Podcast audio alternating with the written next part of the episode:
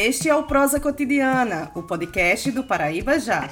Eu sou Edilane Ferreira e aqui comigo Fábio Bernardo. Olá, Edilane, tudo bem? Mais um programa, né? Vamos embora. Tudo certo, viu, Fábio? E também aqui comigo Cógenes Lira. Tá bom, pois é, tô por aqui. E neste episódio vamos debater sobre absurdos da pandemia. Vemos este dia, infelizmente, um recorde, um novo recorde de casos novos confirmados no estado, com 316 novos casos nas últimas 24 horas, mais três óbitos confirmados de ontem para hoje, totalizando 160 óbitos em decorrência da doença Covid-19. Nós temos Cabedelo com 164 casos, João Pessoa 1451, Santa Rita 271, Campina Grande 160.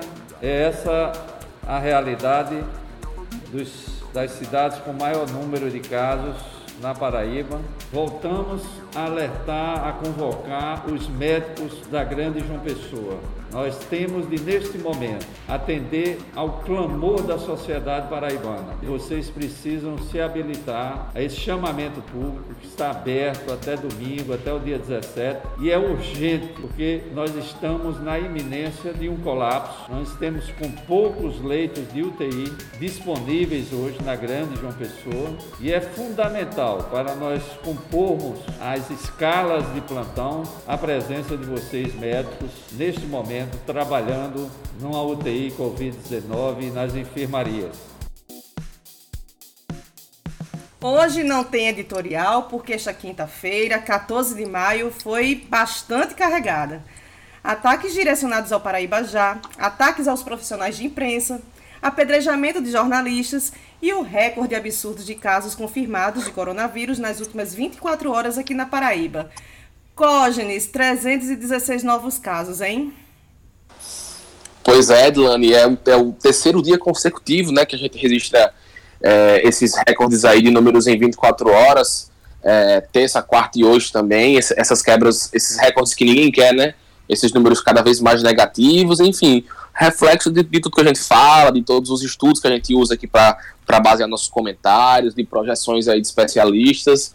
É, hoje, inclusive, né, noticiamos no Paraíba já um estudo aí da UFPB, que falamos ontem sobre ele, né, que o pico vai ser em junho, a Paraíba com 190 mil casos aí nas duas primeiras semanas do próximo mês, aí do mês junino. Se não me engano, 35 mil, né, para João Pessoa?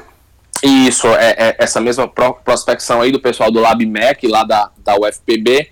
Números tristes, lamentáveis, é, enfim, políticos parlamentares paraibanos seguem com esse, esse discurso politiqueiro, né, da, da politicagem em cima do coronavírus, querendo, enfim, brincar com a vida das pessoas, e, e, e isso vem também é, infectando, né, de outra maneira, não, não com, com a Covid-19, não com, com o coronavírus, mas enfim, essa, essa, esse tipo de vírus que é muito mais letal para a vida, né, que é o vírus da ignorância, que é o vírus do, da truculência, do ódio gratuito, né, as pessoas que não conseguem ouvir o divergente, enfim, números cada vez mais tristes, é, só também trazendo um paralelo com ontem, Edlane, aquela matemática que você fez na sua, no seu editorial, né? Dos dias que chegaram aí para mil, dois mil, três mil, ou seja, hoje teve 316. Amanhã, como a gente está no ascendente, a gente pode marcar uns 350 casos. Ou seja, se no próximo dia a gente marcar cerca de 380, já bate praticamente os mil. Ou seja, vai ser, vão ser três dias para 4 mil, para 4 mil casos. Ou seja, números cada vez mais, mais desesperadores, né? Por exemplo, o secretário Geraldo Medeiros fez questão de destacar hoje é, que vão ser cerca de cerca de 89%, salvo engano, dos leitos de UTI da Grande João Pessoa estavam ocupados, ou seja, números que amanhã vão ser vão ser é, baixados, né? Porque é, vai Cartacho vai lançar o Pronto Vida, que vão, vão trazer mais aí UTIs para a Grande João Pessoa, mas enfim, hoje, por exemplo, 89% das UTIs estão ocupadas. Ou seja, um cenário cada vez mais complicado, o pessoal não respeita isolamento. É, Beltrame também, né, o, o, secretário executivo de gestão hospitalar, falou que a gente não conseguiu bater 50% de média na, na, Paraíba inteira de isolamento social. Em nenhum tempo, né? Em nenhum tempo. Exatamente. Números cada vez mais, mais catastróficos, né? Não tem como a gente classificar de outra forma. E, enfim, é isso, muito trágico, muito triste. A gente tem que cada vez mais reafirmar o fique em casa e fazer o nosso trabalho para conscientizar e usar o jornalismo como elemento pedagógico para a sociedade paraibana. Fábio, 125 municípios paraibanos agora, né, com a presença do coronavírus, além de 160 mortes, né? Primeiro dizer o seguinte, hashtag Mandetta estava certo, né? Tudo que o, o ex-ministro é, previa, né, enquanto ministro, o, o Luiz Henrique Mandetta, a gente vê se caracterizando agora, neste momento, no Brasil, e como a gente fala aqui para Paraíba, está ocorrendo de fato o que ele previa, né? Os números aumentam, a gente já vem um certo tempo falando aqui em subindo ladeira, em curva ascendente, e a cada dia que se passa, a gente vai vendo o número de casos aumentando. E olhe que não só na Paraíba, mas no Brasil, de uma forma geral, a gente ainda testa pouco, né? Se a gente tivesse um, um, uma testagem muito maior, se o Ministério da Saúde tivesse repassando para estados e municípios mais testes, é bem possível, talvez, certamente, a gente tivesse com um número de casos muito maior, repito, não só na Paraíba, mas de resto em todo o Brasil. Números que preocupam, né? A gente é, consegue pelo menos imaginar, apesar de ao longo de todo esse período a gente ver um número de isolamento social aqui na Paraíba não tão satisfatório, mas eu não tenho nenhuma dúvida, Edilane, Cosnes, amigos que acompanham o nosso podcast. O afrouxamento do isolamento social a partir do que prega, do que defende o presidente da República e seus seguidores, sem falar no que a gente viu, aliás, no que a gente está vendo ocorrendo nas agências da Caixa Econômica Federal. As pessoas se aglomerando de forma desorganizada, muitos ainda sem máscara, né, em busca do coronavírus. Eu não tenho dúvida que isso contribuiu e muito para que a gente tivesse um aumento tão, tão forte no número de casos é, no Brasil, em especial a gente falando aqui da Paraíba. O que nos deixa pelo menos confortável, se é que é possível dizer, que os números divulgados pela Secretaria de Saúde nos últimos, nas últimas 48 horas de mortes, pelo menos esses números é, deram, digamos assim, uma trégua. Né? A gente chegou a ter, acredito que na última terça-feira, a gente chegou a ter 15 mortes tivemos na quarta e nesta quinta-feira, parece que três casos em cada dia. Ou seja, pelo menos isso, pelo menos isso, inclusive é, a taxa de letalidade por coronavírus na Paraíba parece que ela é uma das mais baixas do país. Mas enfim, são números preocupantes e a gente tem que, que continuar batendo nessa tecla, como bem lembrou o Cosnes, fique em casa, é o melhor caminho para se combater, para se conter o avanço do coronavírus é de fato o isolamento social. E a tendência é piorar, né, Cógenes? Porque falou agora do, da, do auxílio emergencial e já tem segunda parcela aí em vista. Sendo que a primeira ainda não foi paga, né? Exatamente, o governo não consegue nem. É, como eu falei ontem, né, o governo não consegue nem sequer pagar o auxílio emergencial, quer falar em retomada da economia, quer falar em, em economia, em números, em valores. E só para lembrar, falando um pouquinho de economia também, um pequeno parênteses, o dólar fechando hoje é quase 6 reais, né? Chegou a bater 5,96, salvo engano, ali por volta das 10h30 da manhã. É, mas enfim, é, Fábio trouxe um bom ponto nessas filas aí gigantescas da, da Caixa. É o, menino, é... é o menino dos dados mesmo, viu? Porque traz até o, o, o dólar. É, a, a, gente tem que saber um pouco de tudo, né? Falam que a imprensa da, da Paraíba é um pouco descredibilizada, né? Mas enfim, a gente faz o nosso trabalho bem. Pena é que incomoda alguns que não sabem se quer fazer o seu, o seu trabalho corretamente, né, Delane? Mas é, a gente falando sobre esse ponto que o Fábio trouxe, é muito importante, atrelado junto a, a, a, essa temática que tu colocou, com relação a, a segunda parcela vir e a primeira nem ter conseguido sair da análise ainda. E enfim, junto com esse discurso de alguns políticos, inclusive também, né, faz uma, aí uma salada com tudo isso, uma sopa aí com tudo isso, enfim, o pessoal querendo retomada da economia, dizendo que o isolamento social não ajuda, que se abre o supermercado porque não abre a academia, tudo isso, né, toda essa salada de frutos aí faz com que o isolamento tá, esteja sendo quebrado, que o nosso país não, não esteja conseguindo fazer um isolamento bom, metade da população na rua, ou seja, é, isso, isso, isso, quer dizer que o vírus está circulando mais, está se proliferando mais. Então, é, é cada vez mais. É, muita gente também, Edlane, já vi muito hoje nas redes sociais, ah, inclusive na, na matéria que gente publicou do Pico, ah, mas o Pico era em maio, agora é em junho, porque são projeções a partir dos números que o pessoal tem em um determinado espaço de tempo. Ou seja, se a gente ficasse em casa e respeitasse o isolamento, o pico na Paraíba poderia ser em maio, de fato. Só que a gente não respeitou em maio, a gente não respeitou em abril, quer dizer, o, isolamento social. Ou seja, a partir dos números de maio, traçados em maio, eles a, a UFPB fez uma nova estimativa e apontou junho, porque são novos números. Ou seja, se em março a gente tivesse respeitado é, o estudo e em abril tivesse feito o isolamento social corretamente, em maio estaríamos tendo o pico e aí arrefecendo no final desse mês. Mas como não respeitamos, a gente vai colher os, os frutos, né?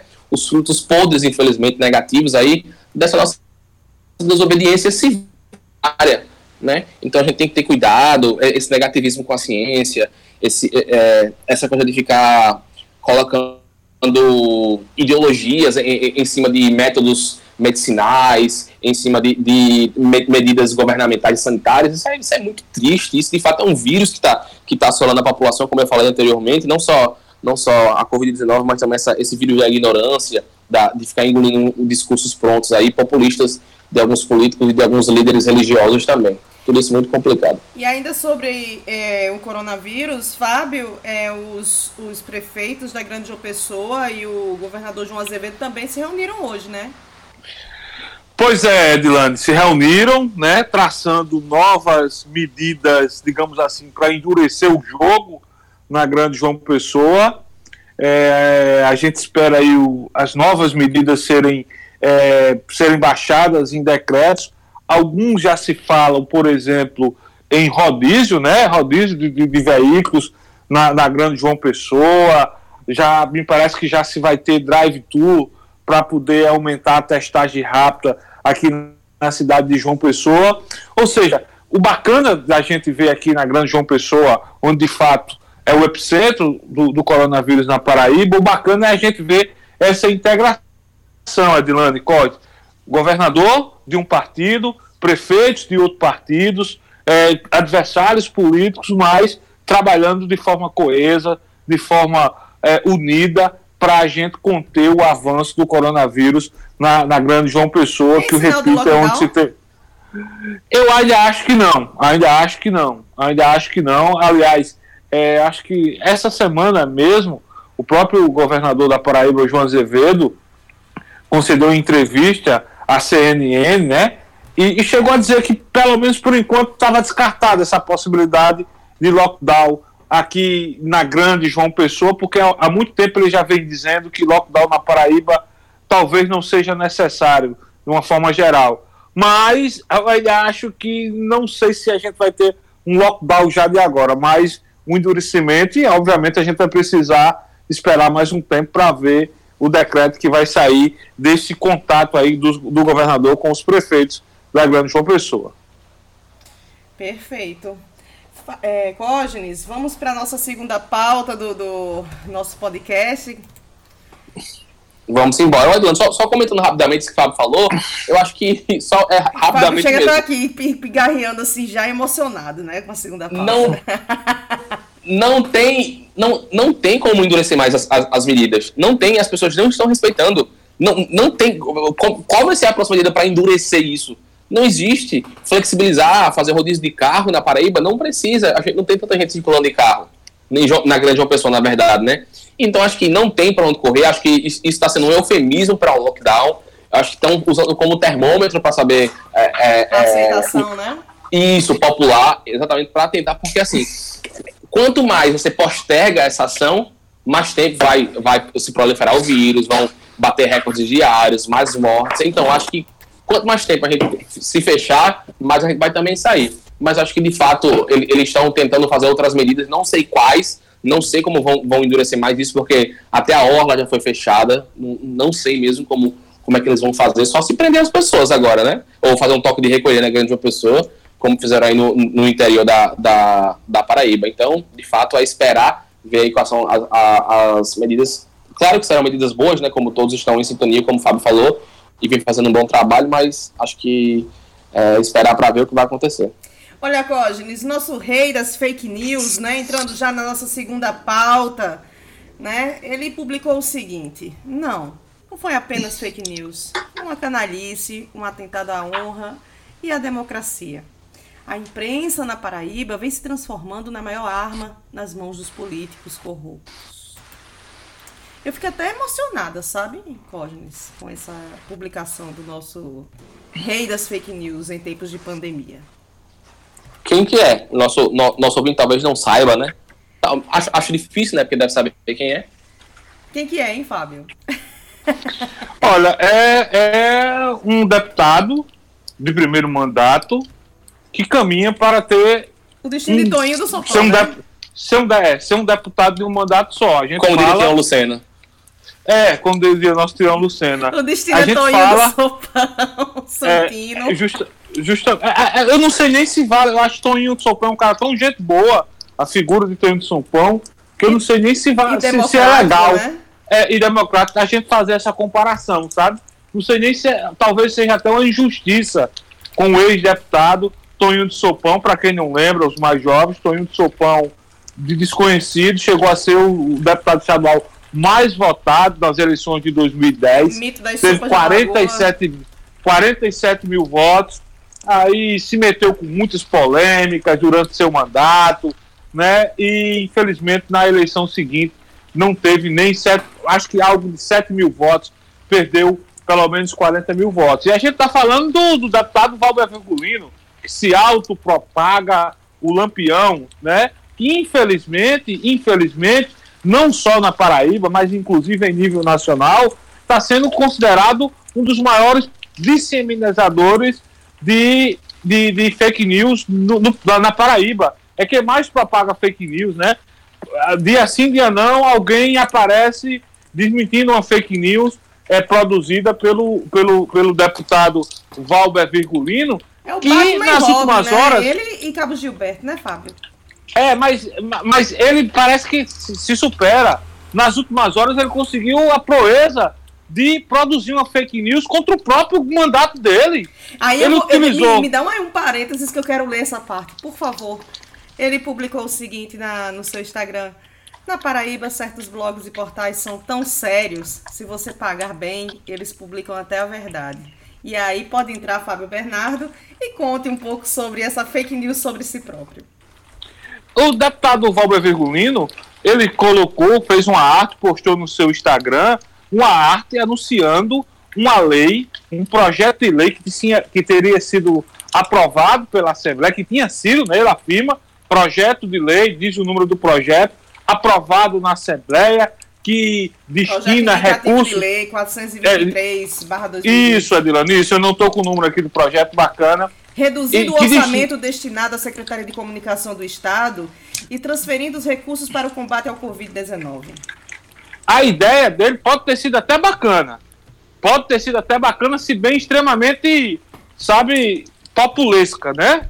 Para não dizer outro termo. Não é bacana. Agora, como é que o povo vai se orientar? Como é que, como é que vai chegar a população a intenção, A intenção dele nessa ânsia de atacar a imprensa atacar a imprensa, a ideia dele pode ter sido até boa, Adilane, no que ele pensa. O que eu estou falando no que ele pensa. Agora, ele mentiu. O projeto sequer foi, foi aprovado, Edilane. O projeto sequer teve sequência. O, o, o líder da bancada governista na Assembleia, o projeto que o projeto é, é, foi apresentado na sessão remota de ontem, dia 13, na Assembleia, e o líder da bancada governista, o deputado Ricardo Barbosa, pediu é, é, é, uma espécie de vista. Quando se pede destaque ao projeto, eu quero um destaque a esse projeto. Automaticamente, ao pedir isso, o projeto saiu da votação, aí o deputado foi, foi na ânsia, sabe, de agradar o eleitorado dele, sei lá, a, a, a, eu não sei nem o que dizer com não, a, a, o objetivo que ele dele. agradando o eleitorado dele, não, Fábio. Ele estava tentando é, limpar um pouco sabe, a situação dele, já que ele foi alvo de algumas reportagens nos últimos dias sobre declarações que ele deu. Sabe? Sobre besteiras, besteiras que ele falou. Besteiras, que eu não sei nem se ele estava no estado, sabe, sóbrio. Porque a, as coisas que ele falou, primeiro, dizer que ele, ele meteu um pau no eleitorado dele. Atacou o eleitorado dele. Né? Isso, inclusive, foi Sim. matéria do Paraíba já, que o deputado chegou. O pior é que ele gravou o vídeo, colocou no Stories e disse que o portal Paraíba já tinha editado o vídeo dele. E graças a Deus, a, a, a sagacidade da equipe de reportagem do Paraíba já foi-se lá, pegou e colocou a história dele completa. Calou a boca dele. Ele não teve mais o que dizer. Mas no objetivo de dizer que existe uma campanha contra ele, aí o deputado pegou disse uma outra coisa num grupo, num grupo de WhatsApp, inclusive com palavrões. Aí o Paraíba já teve acesso a esse áudio que viralizou e o deputado quis dizer o quê? Foi alguém, Edilane Codes, foi o portal Paraíba já que colocou no áudio do deputado Valdo Evergolino, ele, ele dizendo que tinha tomado naquele canto. Não, não, é a voz do deputado. Ou seja, cara, o cara não tem, o cara não tem o argumento, ou pelo menos a humildade, a humildade de pedir desculpas. É, ou, ou, pedir desculpa, gente, pedir desculpa. Aí, ô deputado, nem sempre aquilo, aquela linguagem que a gente tem no esporte de dizer que o melhor, a melhor defesa é partir para o ataque, ela dá certo. Porque não dá para partir para o ataque com mentiras, com fabricação de informações. Aí o senhor acha que está fazendo a coisa mais certa do mundo, querendo é, impingir é, é, mentiras contra quem está apenas noticiando os fatos. Noticiando os fatos. Aí o senhor vem de forma grosseira, agredindo, atingindo, a, atingindo é, o pessoal das pessoas e isso tem volta, deputado. Isso tem volta.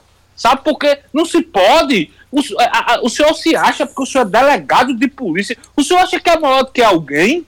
É melhor do que alguém? O senhor se acha mais macho do que alguém? As coisas não são assim, meu irmão. As coisas não são assim. Então, o portal Paraíba Já, pessoalmente, eu tenho sido nos últimos dias atacado de forma covarde. Eu digo covarde porque a pessoa tem que dizer o nome, como eu estou dizendo agora, deputado. Eu estou falando do senhor Valber Virgulino. O senhor Valber Virgulino fica aí um deputado só de redes sociais, sua vida é tá atuando em redes sociais. Aí o senhor pega, fica. Diga logo o nome do cara, eu estou falando de fulano, não fique com ilações, não. Simplesmente porque o Portal Paraíba já, uma coisa bacana, um veículo bacana que eu tive prazer, o orgulho de fundar um dia há 10 anos atrás, está fazendo jornalismo, então, o senhor está se sentindo incomodado, ou então só tem Deus comigo, pare de falar besteira. Olha, Fábio, pare de falar besteira. É pare de disseminar, pare de disseminar fake news. Foi o site Pragmatismo Político, um site nacional, que disse que o senhor é conhecido como um grande disseminar, é, é, que gosta de disseminar fake news aqui na Paraíba. Só foi notícia nacional, porque o senhor planta tanto fake news, sabe? Aí, em vez de o senhor estar tá tentando agredir a imprensa, pro, propondo coisas absurdas, sabe? Ter mais humildade, e eu, eu, repito, para de falar besteira. Ô, ô Fábio, você, ó, você já viu. É, sabe que ele, é, ele gosta de se auto-intitular de lampião, né? Como se fosse algo muito bom, né? É. Eu não, é porque é... no conceito aqui, ó, Lampião e seu bando atacaram fazendas e cidades em sete estados, além de praticar roubo de gado, saques, sequestros, assassinatos, torturas, mutilações e estupros. Sua passagem causava terror e indignação dos moradores. Edilane, mas o objetivo do, do deputado Valber Virgulino, que é delegado de polícia, que é delegado de polícia, e eu pelo menos conheço delegados de polícia arrochados, na, na linguagem bem, bem sertaneja, arrochados, mas também conheço delegado de, de polícia frouxo, Aí o delegado Valber Virgulino, porque é delegado, aí quer, quer trazer esse nome de Lampião para aterrorizar as pessoas, como se as pessoas tivessem medo, como todo mundo vai ter medo. Ora, por que vai ter medo? Medo de quê? Medo de quê? Outra coisa, o deputado Valber Virgulino adora fazer ligações de pessoas com o ex-governador Ricardo Coutinho. Valber Virgulino, você foi secretário de Ricardo Coutinho. Ou você está esquecendo, tá pensando que a Paraíba vai esquecer, é? Você foi auxiliar direto de Ricardo Coutinho. Ei, Aí fica dizendo, não, porque fulano tem ligação com o Ricardo Coutinho, trabalhou no governo de Ricardo. Você, deputado Valberto Lima, você foi secretário de Ricardo Coutinho. Fábio, vivia Fábio. na intimidade de Ricardo Coutinho. Ele deu voto para Ricardo Coutinho. Ele saiu, porque ele saiu, sabe dizer? Ah, tem, tem, tem tanta informação de bastidores, rapaz. Tanta informação de bastidores que eu prefiro, como eu não tenho provas, eu não tenho provas e não quero cometer um ato irresponsável, como o deputado vem cometendo, né? Eu estou dizendo vem cometendo porque o, o, deputado vem divulgando, propagando um monte de coisa que no outro dia as pessoas descobrem que é fake news, que é uma notícia falsa. Ou no então, mesmo dia, né? É, no mesmo dia. Ou seja, então acho que está na hora do deputado Valber Vergolino, ó, botar a cabecinha no lugar, foi eleito deputado estadual, a Paraíba deu uma chance a ele, sabe? Tem tanta coisa bacana, rapaz, tem tanta coisa bacana para poder fazer em prol da Paraíba, mas fica querendo atacar a imprensa. Isso talvez inspirado, né, no, no, no presidente Bolsonaro, talvez atacando a imprensa. Total. É, atacando a imprensa. Politizando, sabe? É um, é um, caso. É um, é um, Codes, é um, eu já vi vários, eu já vi vários, é um dos, é um dos políticos sabe que vai passar, vai passar, vai deixar de ser político e a imprensa vai continuar trabalhando, exercendo o seu mistério e fazendo o seu papel, cara, de informar, de fazer, sabe? Vai ser mais um dos, pode anotar, eu não sou mãe de nada, não, nem gosto desse termo, certo? Mas é pela experiência de quase 25 anos na, no, no jornalismo e boa parte do jornalismo político, né? Vai passar, vai ser mais um ex que vai ser, vai ser simplesmente vai ser ignorado pela imprensa, pela forma como trata, pela forma como trata as pessoas. E eu repito, pra, pelo menos de minha parte, para encerrar aí é até uma forma de, de desabafar, porque tenho, tenho sido vítima do deputado. Deputado, o senhor não é mais homem do que ninguém. Bota isso na sua cabeça. Bote isso na sua cabeça. Não é porque o senhor é deputado, não é porque o senhor é delegado, que o senhor pode estar tá aí botando o dedão, querendo apontar as pessoas. E repito o que disse ninguém mais do que o senhor pode falar de Ricardo Coutinho, porque o senhor foi secretário dele, viveu na intimidade com Ricardo Coutinho. Roger, você tem alguma coisa a complementar sobre a nossa fauna política? É, eu só queria dizer uma coisa, é, eu tenho um, um, enorme prazer de trabalhar ao lado de Fábio Bernardo, uma pessoa que me deu uma grande oportunidade de crescer na minha vida e é, eu me sinto lisonjeado de trabalhar com pessoas que têm o caráter, a decência, o profissionalismo, a inteligência, a sagacidade e o poder que tem Fábio Bernardo dentro da comunicação. Eu só quero dizer, deixar uma coisa bem clara aqui, Edlando, nós, nós somos meninos, né, como tratam a gente, nós somos novinhos, mas assim, pessoas como o Fábio nos trazem uma experiência muito grande, enfim, contribuem muito para a nossa experiência, para a nossa vivência profissional, e assim, é básico, quando o jornalista é, faz uma matéria, você rebate, a obrigação profissional do jornalista é contrapor novamente essa informação e mostrar que a gente está correto. Então, a partir disso, não, não, não, é briga, não é picuinha, é profissão, é jornalismo. Se a gente faz, faz informação, um deputado, um vereador, quem quer que seja, contrapõe a nossa informação, a gente tem que provar que a gente está correto. Então, isso, isso não, é nada, não, é, não, é, não é uma rixa, não é nada. É, é jornalismo, é, é, é, da, é da nossa atividade. Entendeu? Enfim, Valber Virgulino protagoniza xingamentos a, a eleitores, a paraibanos nas redes sociais chamando o povo de rapariga. Isso é, é, é uma coisa lamentável para um deputado, para um parlamentar. Isso é quase. Não, não, não sei a fundo né, o, o regimento interno, mas é, é uma quebra de decoro parlamentar. Chamar um paraibano de rapariga é, é, é, é lamentável. Ao, é lamentável esse, esse, tipo de postura. É lamentável. E, e, assim, e só, só, só dar um detalhe, primeiro agradecer as palavras Olha, Fábio, você, tá, você não, tá no meu coração também, sabe? Eu, tô... não, eu sei, é, mas deixa eu só dizer uma coisa. Aquele, o áudio que foi divulgado do deputado, o áudio que foi divulgado do deputado, reclamando porque estava perdendo recurso com a decisão da Assembleia de voltar a, a, a verba indenizatória, o VIAP, de 40 para 25 mil, aquela discussão, deputado, o senhor sabe, eu sei, aquela discussão o senhor teve no meio dos deputados o senhor teve no meio dos deputados. Aí o senhor esquece que tem deputado que, no, que, que nos passa a informação. A gente tem fonte, a gente é jornalista, a gente é bem informado. Sabe, a gente não é doidinho do zorro, não. Sabe, a gente é bem informado. O senhor sabe que falou aquilo mesmo, no grupo de deputados, que o senhor ficou literalmente pé da vida com essa decisão. E com essa decisão, coisa... agora assuma, rapaz assuma. Aí depois que a imprensa, um, um áudio seu vaza, o senhor reclamando, porque perdeu, vou perder 15 mil reais, tomei naquele canto. Aí o senhor vem querer culpar a imprensa de uma coisa que o senhor falou? Assuma suas responsabilidades. Exatamente. E outra coisa, Fábio, engraçado que essa mesma verba que ele está criticando aí, que não fez, que isso, aquilo, que quer cortar a verba de SECOM, eu nunca vi, por exemplo, nesses meses de pandemia, o Valber Virgulino destinar os 25 mil reais dele, que eram antes para a pandemia. Eu nunca vi. Ele, ah, ele, ele eu nunca um vi. vídeo dizendo eu nunca vi. cestas básicas. Gente. Eu nunca vi ele rejeitando o seu salário de forma integral. Nunca vi, por exemplo. Porque é muito fácil jogar, jogar pra galera, é muito fácil dizer que vai apresentar um projeto para isso e aquilo. Não. Dê um exemplo, você, dê um exemplo, comece com você, renuncie o seu salário, renuncie o seu VIAP.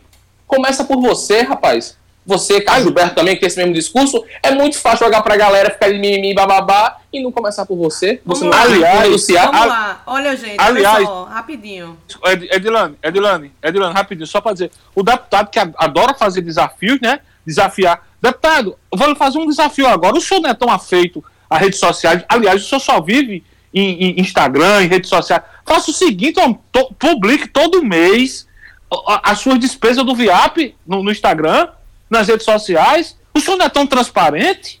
Coloque lá o que o senhor gastou. Fábio, Aliás, Não, não vá. Agora, não vá. Não precisa fazer tanto, não, porque se o senhor não fizer, não se preocupe, não, porque a imprensa está fazendo.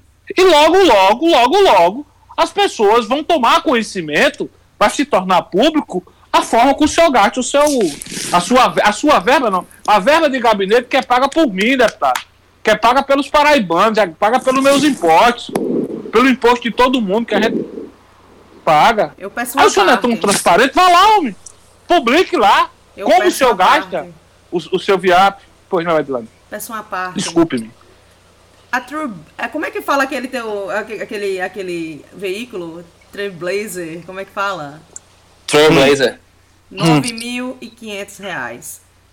Dois veículos. Não adianta agora, não. Não adianta agora, não. Deixa o é povo na expectativa. É isso. De- Deixa o povo na expectativa. Só, só, só dois itens. É, esse primeiro veículo, 9.500 e dois Gol, né? Por 4.800. É, agora, talvez o, o deputado não tenha consciência que a imprensa pode ter acesso a esses dados para depois o deputado não dizer que estão inventando. Agora, as pessoas infelizmente não têm acesso. É complicado ter acesso a esse tipo de informação. Mas as pessoas precisam saber. O eleitorado do deputado Valber Virgulino, né? Que elegeu um discurso de combate à corrupção, aquela coisa, a moralidade, vai saber de um bocado de coisa. Vamos deixar para o momento certo? Aliás, só, só para completar aqui, Fábio, só para dizer também um- um- sobre movimentação de rede social, não adianta ficar publicando ataques chamando é, assessores parlamentares, filiados ao Patriota, para vir xingar a gente nas redes Ah. sociais, para vir publicar hashtag fechado com Valber. A gente sabe quem são, a gente sabe nomes, a gente tem lido. Pessoal, como eu falei, eu, olha, eu, eu e Edilane somos leitores de portal, a gente é menino só na idade. Esse povo quer, quer, quer fazer ceninha, Fábio, pra cima de, de, de quem sabe de muita Ah, coisa, rapaz. Ah, repercussão zero. Eu tenho certeza que a repercussão que foi dada às coisas, as besteiras que ele falou foi muito maior do que ele prega lá, coloca lá no, junto uns assessores para estar criticando. Tocamos o barco, perder muito tempo com quem não merece tanto perder tempo. Rapaz, ó, foi, foi um pouquinho emocionante aqui, esse, esse debate aqui. Eu gostei, gostei, inclusive. Foi a Deputado, réplica só. Deputado, eu gostaria apenas de dizer, como editora do Paraíba Já, é que o portal não, não publica fake news em nenhuma instância. Nossas reportagens são feitas baseadas em fatos e fatos que são fundamentados com documentação ou com vídeo ou com áudio, né? No caso do senhor, nas últimas reportagens que pu- que publicamos, com vídeo publicado por você, por áudio feito, gravado pelo senhor também. Então, acredito que para não virar notícia de uma maneira que o senhor não goste tanto, é preciso antes pensar duas, três, dez, quinze vezes antes de gravar um áudio, de gravar um vídeo. Até porque é, nós não gostaríamos de estar sempre no seu Instagram olhando o que o senhor faz da sua vida, o que faz, é, o que publica, o que não publica. Fazemos isso porque o senhor é deputado estadual, é um agente público e recebe dinheiro público para isso. Então não existe, é, pelo menos de nossa parte, é, quebra de privacidade de qualquer cidadão, nem mesmo a, sua privacidade. Só deixar muito bem claro essas, essas coisas e acredito que o senhor deveria, como o senhor mesmo falou, que gosta muito da democracia, deveria repensar um pouco seus ataques, né? É, pra, ainda falando um pouco sobre esses ataques contra a imprensa que não dialogam jamais com democracia, é, a Paraíba teve um, um, uma cena lamentável, né? Durante a tarde dessa, dessa quinta-feira, que foi o, o proprietário do sistema Correio de Comunicação. E aí todo mundo sabe, né? Sistema de Correio de Comunicação lida com o quê, né? Portal de notícia, rádio, televisão, tinha um jornal impresso, ou seja, lida com a informação. E quem produz essa informação de maneira profissional somos nós jornalistas. E o proprietário do sistema Correio, na, na programa de rádio da sua, da sua, do seu sistema, fez uma infeliz colocação e é esta que vamos ouvir a partir de agora. Os procedimentos emergenciais desde o primeiro sintoma. Quando é, como é que nós assistimos aqui? É tudo guardado, tudo escondido. Deixa gravar, deixa o doente morrer. Essa, tem determinadas emissoras que, ao dar o placar de quantos, quantos morreram no país naquele dia, dá, parece são gols da seleção do Brasil. Hoje, 10 mil gols, batemos recorde, não sei o que lá. Isso é uma vergonha. Isso é um país que deveria ter vergonha na cara. Um jornalista, um radialista que fizesse um negócio desse, devia ser apedrejado na rua.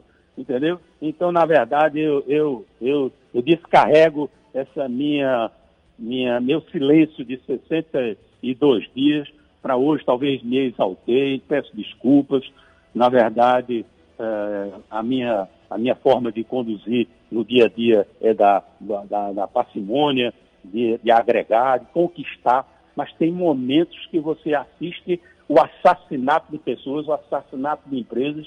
Isso não é possível. Não é possível que o Brasil não se revolte contra isso. E deixe de lado o problema de ser de um lado ou de outro da política. Era esse, eu já falei demais, peço perdão mais uma vez. Senador, muito obrigado pela participação e pela coragem. Cógenes, apedrejamento a jornalistas. Isso em qualquer instância, em qualquer interpretação, é inadmissível. Principalmente se você lida, se você tem um negócio que lida exatamente com isso, com jornalismo. É uma falta de respeito total com a sua empresa e com os funcionários que, que, que se tem. Exatamente, Eduardo. Esse é, é, um, é um, um, dos pontos principais né, dessa, dessa fala desastrosa do empresário Roberto Cavalcante. Enfim, ele lida com isso, ele trabalha diariamente nos corredores, em circula ali com profissionais da imprensa, com jornalistas, radialistas, enfim. É uma, uma declaração completamente infeliz, equivocada, né? Muitos apontam aí também até como, como criminosa, né, por, por é, o, o, jornalista Suetano Souto Maior falou que poderia ser incitação à violência, enfim, em tempos como esse, que a gente está vivendo já tanto ataque contra a imprensa, né, como a gente eu bem viu aqui na nossa... Suetone, é apedrejamento mesmo, apedrejamento é incitar a violência. Você vê, por exemplo, é, é eu vi pelo é, mês passado é, os jornalistas livres publicando um vídeo com a compilação dos ataques que repórteres da Rede Globo é, em vários estados sofrem. Inclusive aqui, né? Exatamente, inclusive aqui, sofrem simplesmente por trabalhar. Então tem uma gente fascistoide que está por aí, um gado que existe por aí, que escuta uma coisa dessa, quando vê um repórter na rua, quer pegar uma pedra e jogar. Reproduz. É, pode reproduzir, de fato. É, pois é, Dulane, é, muita gente fala sobre, sobre só para fundamentar isso que você falou, Muita gente fala que ah, lulismo é igual ao bolsonarismo, o esquerdismo é igual ao bolsonarismo. Não, não é. Porque as pessoas que, que são do espectro, como dizem, né, lulismo, esquerdismo, o pessoal é do debate, é do diálogo, é, é, é da visão política, é da civilidade. né? O, o bolsonarismo vem completamente com outra roupagem, vem com a roupagem violenta, com a roupagem do ódio, com, com, com esses rompantes aí criminosos Como a gente vê, por exemplo, o, o acampamento lá dos 300 Brasil, comandado pela Sarah Winter, que está acampado lá na esplanada, que tem armas. É um acampamento armado, de uma, praticamente uma guerrilha política. Ou seja, que Brasil a gente está, né? O, o, que nos transformamos. Mas voltando, é, enfim, depois de, depois de diversas, diversas é, repercussões nacionais, né? É, enfim, Fábio Panuzzi com uma, com uma fala completamente é, ofensiva, né, vamos dizer assim, tentando responder à altura aí, Noblar, né, blog do Noblar, do, do, do jornal o Globo, Noblar também repercutindo, enfim, tá aí nas... O Fábio Panúzio, ele, ele usou realmente um... Acho que ele, ele respondeu bem à altura, né? Pois é, Panuzzi, que é o, o, o ex-apresentador do Jornal da Band, né, substituiu o Boechat. Enfim, Tainá Espinosa, que é uma grande jornalista esportiva dos canais de Esporte Interativo. Enfim, jornalista da, da, da Gazeta do Povo. Enfim, já saiu também no Congresso. Brasil. É, Cecília Oliveira, do Intercept Brasil. É, enfim, saiu diversos. É, Pragmatismo Político também publicou. Inclusive, o Congresso o em Foco. colocou o vídeo. O UOL colocou o vídeo também. É, saiu também no Congresso em Foco, que também pertence ao UOL. Né? Enfim, uma fala que repercutiu muito. Porque no momento como esse que a gente vive, que a imprensa vem sendo atacada, não só agora, né, mas ao longo desse, desse governo aí Bolsonaro, desde a eleição, a gente vê, vê um, um, momento muito tenebroso para a imprensa. É, mais uma vez o Brasil copiando os Estados Unidos, né? Lá temos, temos é, Trump versus CNN, enfim. Bolsonaro também quer polarizar até com isso aqui, quer imitar também, né? O, de, de quem ele lambe as botas. É, mas, enfim, uma, uma, uma eu, eu, fico pensando, no, no, nos nossos colegas que trabalham lá, sabe, no, no, no sistema Correio, é muito constrangedor, sabe? É, eu passei por um, por um momento como esse em outra, em outra empresa, em outro local, enfim, não vou citar nomes, mas enfim, fica um clima muito complicado, sabe? Não, não sobre isso, né, não com essa fala, mas enfim, um momento que foi complicado para os profissionais de imprensa também, e assim, o, o pessoal fica todo, todo muito, muito constrangido, né, os trabalhadores, o pessoal da Labuta, então acho que, que o, o senhor Roberto Cavalcante, um grande empresário, a gente não pode negar, né, ex-senador também, é, poderia ter, ter repensado como ele falaria, né, ele, ele defendeu aí a economia, mas ele poderia ter repensado, ter falado de outra forma. Assassinando Enfim, se... empresas, todo mundo sabe que está assassinando empresas. Todo mundo está sofrendo com isso. Então, exatamente. E a culpa não é a culpa não é dos governadores, não é dos prefeitos, não é do presidente em si, né? Mas a culpa é da pandemia. As ações é que fazem isso, como o Bolsonaro está destruindo as coisas, mas é pelas ações do governo. A pandemia é um assunto e como o presidente, governador, prefeito trata isso, é o decorrer de tudo isso. Mas o fator é, é principal é a pandemia. Ou seja, Aí o cara passar 62 dias calados para poder voltar a falar e falar um negócio desse, era melhor ter ficado mais 60. é, acho que, acho que de fato ele, ele errou aí nessa, na, nas suas colocações. Enfim, acho que, que cabe uma, uma retratação melhor, até pela empresa que ele, que ele tem, né? Trabalha diretamente com jornalistas e lucra com jornalistas, né? Mais do que isso. Então, acho que o senhor Roberto Cavalcante poderia ter pensado um pouco melhor sobre essas colocações aí. E, enfim, é isso. É, é, me solidarizar com os companheiros que trabalham, companheiras que trabalham no sistema Correio e reforçar, mais uma vez, o, o papel da imprensa, né, diante não só da pandemia, mas também de tudo isso. Até porque é, a imprensa assumiu um papel pedagógico e a gente estava tentando é, mostrar para as pessoas que fiquem em casa, cumpra o isolamento, e não estava funcionando da forma parcimonial e que a gente sempre faz. Então a gente teve que começar a apelar de fato, Adlane, para bater o recorde, para marca histórica, para o passo da China, para ver se as pessoas entendem. E se a gente não publicasse, se a gente não noticiasse o número de mortes, as pessoas não teriam noção do que seria essa pandemia e estaria na rua. As pessoas estariam na rua muito mais do que já estão hoje. Exatamente. Então, é exatamente isso. A imprensa tem o seu papel pedagógico para com a sociedade e viu que não estava surtindo efeito o modo que a gente estava comunicando. Então, os veículos do Brasil inteiro, os grandes veículos, G1, Folha, Estadão, UOL, enfim, El País, todo mundo publicando, bateu recordes, marcas históricas, desastre, enfim, passou a China, passou a Alemanha, tá igual aos Estados Unidos, etc., para ver se as pessoas entendem esse tipo de comunicação mais direta. Não é pânico, não é terror, é a realidade tratada de uma forma que era para que as pessoas se preservem, para que as pessoas cumpram o isolamento social, para que as pessoas não afoguem o sistema de saúde em colapsos, para para não fazer com que cada vez mais mortes aconteçam no, no Brasil, no nosso país, na Paraíba, João Pessoa, Campina Grande, Patos, enfim, onde tudo isso acontece, então é, é, é, é desencadeia muita coisa essa fala do, do, do, empresário Roberto Cavalcante, mas enfim, mais uma vez me solidarizar com os companheiros e dizer que, de fato, ele pisou muito na bola e espero que venha uma, uma retratação à altura.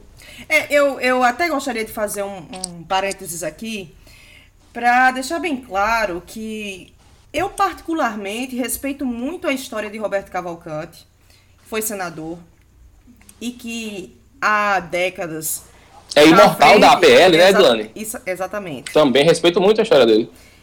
Há décadas é, à frente do, do, do sistema Correio. Sistema Correio que tem uma história brilhante, tem um papel social fundamental, sabe? Gosto, inclusive, de algumas intervenções que ele faz desse mesmo programa de rádio, sabe? Porém, essa declaração não foi, não, não é uma declaração bacana, não foi uma declaração que deixasse passar ou que, ou que a gente pudesse amenizar, não é, Fábio? Olha, Dilane, eu vou preferir ficar na, com a palavra, se eu pudesse definir com a palavra, infelicidade. O senador Roberto Cavalcante foi infeliz na sua colocação.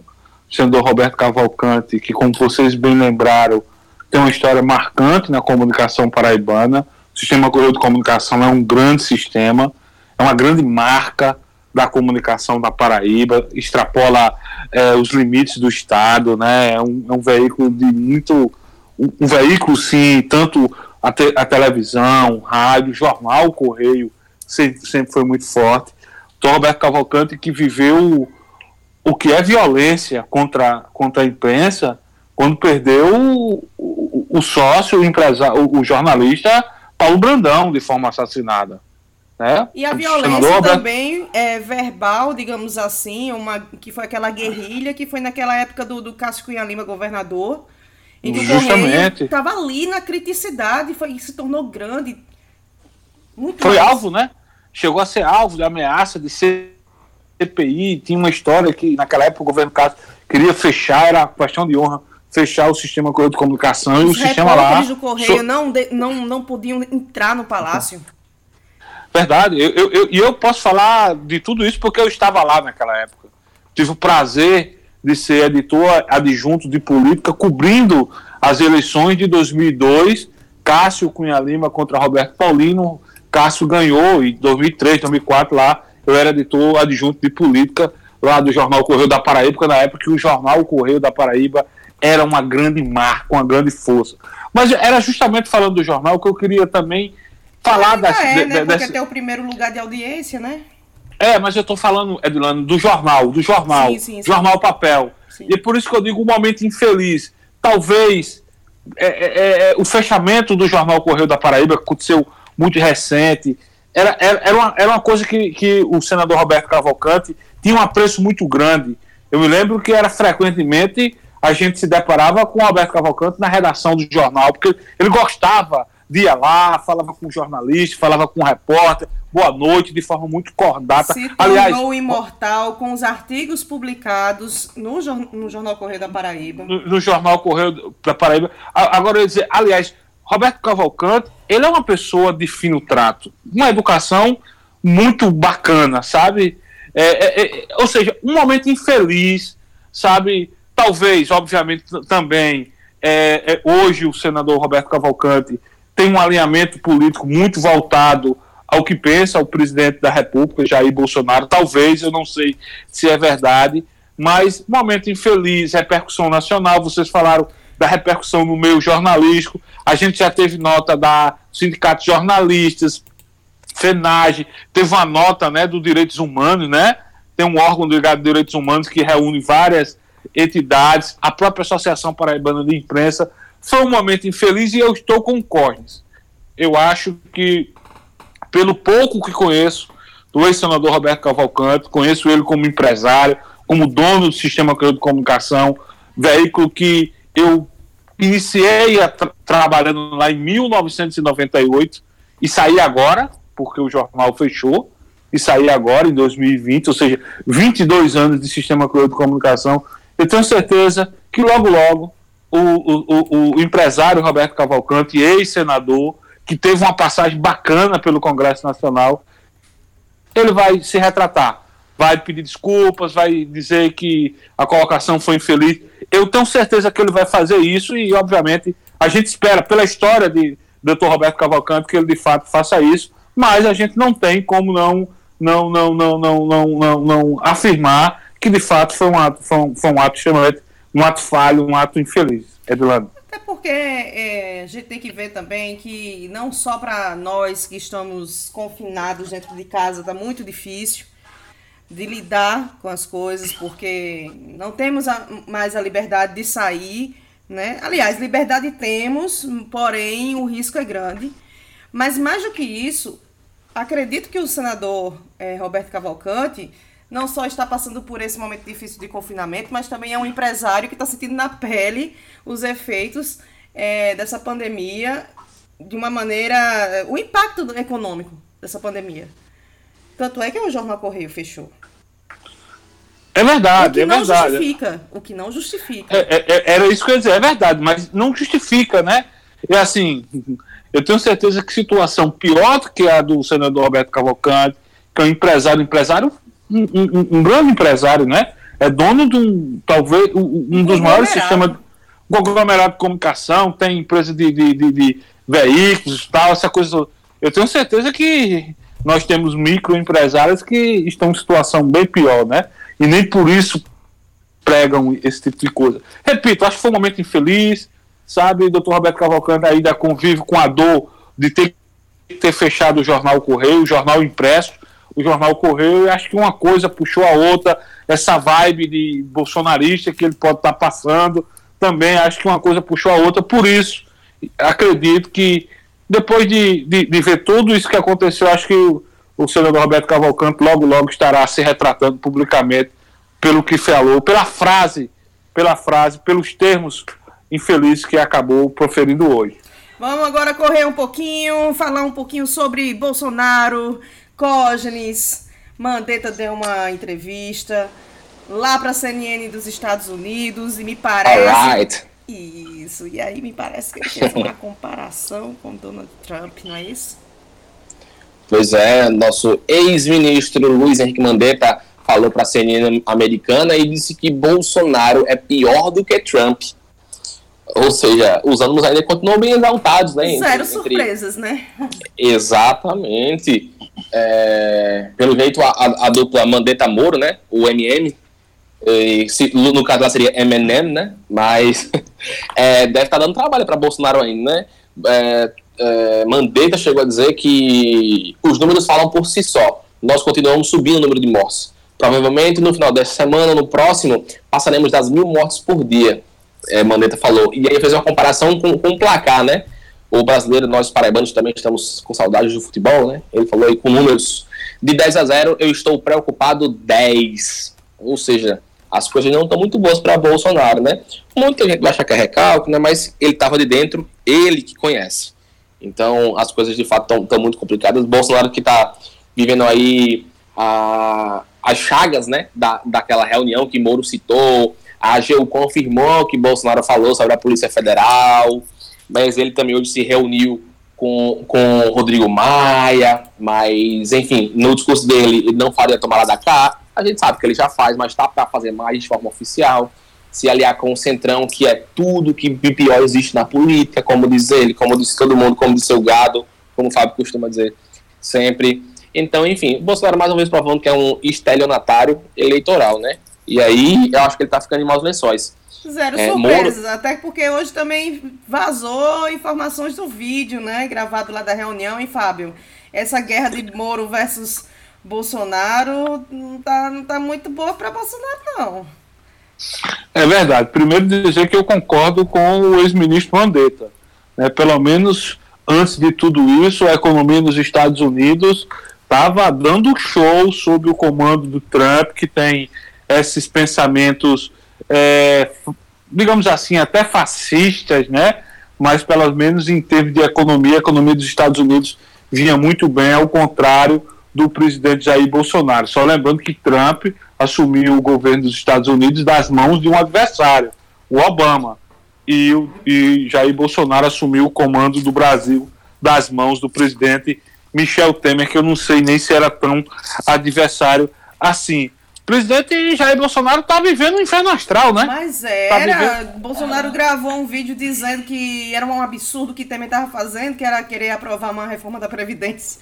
Aí depois que aprovou, usou a mesma, a mesma reforma, né? Aliás, tudo que Bolsonaro dizia que não ia fazer ou criticava, tá fazendo agora, né? Cosme lembrou aí do, do, do namoro com o Centrão, por aí vai. Agora, tá vivendo inferno astral, né? Tá colhendo os frutos do que plantou. Não, calma, Fábio. Quem tá vivendo inferno astral somos nós. Não, eu sei, mas ele está vivendo inferno astral porque ele diz uma coisa, aí o próprio ministro dele, no depoimento à Polícia Federal, diz, diz, diz, não, aconteceu isso mesmo, presidente.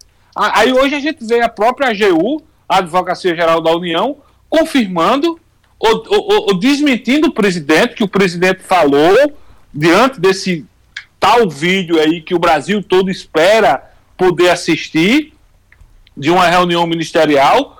Bolsonaro foi na imprensa nas últimas horas e em nenhum momento eu falei a palavra Polícia Federal, pode procurar. Aí a própria AGU, Advocacia Geral da União, diz que o presidente falou Polícia Federal. Ou seja, eu, quando eu quero falar de inferno astral, é em relação a isso. E a gente não sabe o que é que vai acontecer, né? sinto o cheiro de não- exoneração a pedido. Vocês também é sentem? possível, é possível. é- é, assim, de Bolsonaro dá para se esperar tudo, né?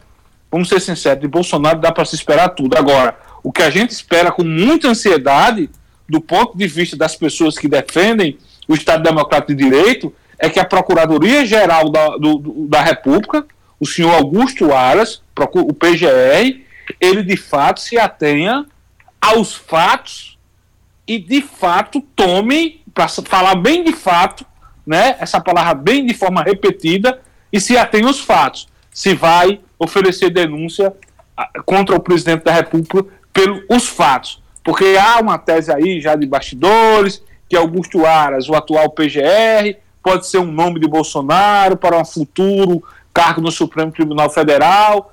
A gente já sabe que Bolsonaro escolheu o PGR fora da lista tríplice, sequer participou da eleição interna na Procuradoria-Geral da República, enfim. A gente espera, como brasileiro, como um defensor, como entusiasta do Estado Democrático de Direito, que o nosso PGR, de fato, haja como deve agir um Procurador-Geral da República. Dilane. É, e assim, a última informação que eu vi aqui, não sei se vocês tiveram acesso, mas que hackers tinham invadido é, hospital e não encontraram o exame de Bolsonaro para Covid. Cógenes? Inclusi inclusive, a Fiocruz confirmou que o laudo do presidente foi feito sem recebimento de CPF e de RG, o que, pela legislação da Anvisa, é considerado uma avaliação irregular, porque deve haver a constatação documental do paciente que está sendo analisado. Ou seja, mais bronca vindo aí, pelo jeito, viu?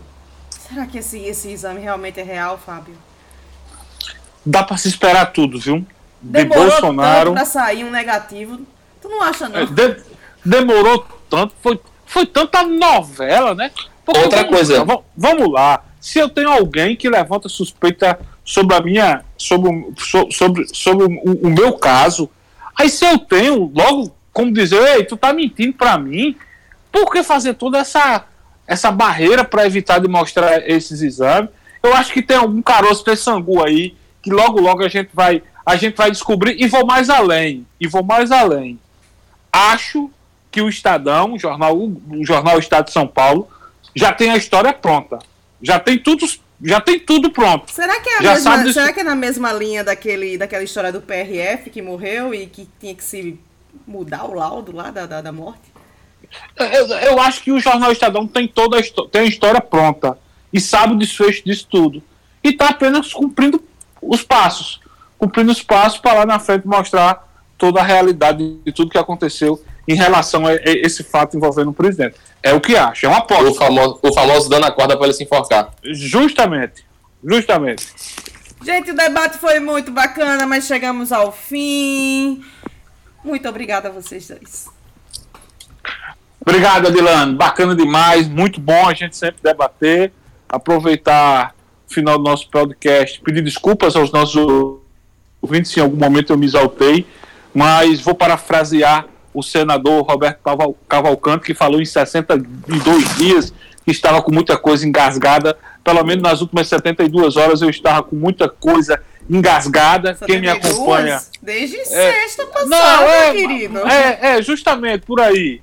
É porque quando vem pro ataque pessoal, sabe, Adilano? Quando vem atacar pessoalmente, o pessoal, eu acho, e, e obviamente, e, e, quando vem envolver pessoas da família, quando coloca filho no meio, a gente sai, a gente fica transtornado de forma. Você, é, você é mãe, Cordes é pai, eu sou pai, quando fala, quando coloca filho no meio, né? Faça o que quiser contra mim, mas contra um, filho, contra um filho meu e, e, e, eu, e eu continuo ainda transtornado. Quem me acompanha na comunicação sabe que eu estou fora do APO, na, na, na emissora de rádio que trabalho, porque se eu tivesse no ar, eu acho que eu já tinha colocado tudo para fora. Então, pedir desculpa se eu extrapolei de alguma forma, mas tudo que eu falei em relação ao deputado Valber Vergolino, eu não retiro uma vírgula.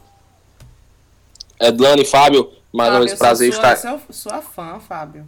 Você não sabe o prazer inenarrável de conviver seis anos na sua presença. Prazer todo meu de conviver com você. Você sabe do, do, da admiração profissional que tenho por você, pelo a profissional que eu vi você, sabe, crescendo, numa, já que a gente está falando em, em, subir ladeira, subindo ladeira de forma positiva. E já, já disse várias vezes, você, corre, vocês ainda têm muito, muita coisa bacana para proporcionar a Paraíba, quiçá o Brasil, em termos de, de comunicação. Eu vou chorar, Cógenes. Estou altamente emocionado com isso, mas enfim, é, para, para, lá da rasgação de seda que nosso ouvinte pode achar, né? De fato, essas nossas essas Essa nossas elogios são. Sabe, Cógenes? Vou botar na manchete. esses, esses, esses nossos relatos são, são, são de fato críticos, né? A gente se ajuda, se critica muito também. Para quem não acompanha a gente é, um, um pouco mais de perto, mas enfim, dizer que no, novamente é um prazer trabalhar com o Fábio. E assim, Fábio, queria deixar um último recado para as pessoas aprenderem a criticar as coisas, né? É, critiquem a mensagem e não o emissor. Quando você critica o emissor, você perde completamente a sua razão. Ou seja, critique o fato, critique a notícia, desmintar a matéria. Não parta para ataques pessoais porque aí, meu filho, você já perdeu completamente a sua razão. E, enfim, é, aquela coisa, né? Quando você faz, a cada ação gera uma reação, né? Então a gente tem que ter muito cuidado com isso também, tem que esperar as coisas acontecerem. E, enfim, é, sempre como eu falo aqui, a Adlane está falando que eu estou dando uns estalos muito longos, mas acho que hoje merece. Só mais uma vez dizer que eu tenho muito orgulho de escolher a profissão que escolhi e é um prazer trabalhar com vocês. Edlane, minha parceira de pautas e que, que enfim, me coloca em, em muitas altas aventuras e Fábio também, que divide muita experiência comigo e com quem eu aprendo todo dia. Um orgulho estar no Paraíba já, em fazer jornalismo. Enfim, parece que o povo esquece, né? Quem saiu no Fantástico do ano passado. Tchau, tchau, pessoal. Um abraço. É, eu não preciso nem dizer o quanto eu sou apaixonada pela minha, minha profissão, por mais que ela seja assim sofrida, por mais que ela seja assim atacada, mas é um prazer sempre cumprir o meu dever social. Enfim, esse é o Prosa Cotidiana, né? Para saber mais informações, é só acessar paraibajá.com.br. Não se esqueça, dá uma olhadinha nas nossas redes sociais, está super bacana. Estamos agora com uma nova roupagem, com uma nova logomarca, um novo layout. É só dar uma olhadinha, conferir e também interagir. E fique em casa.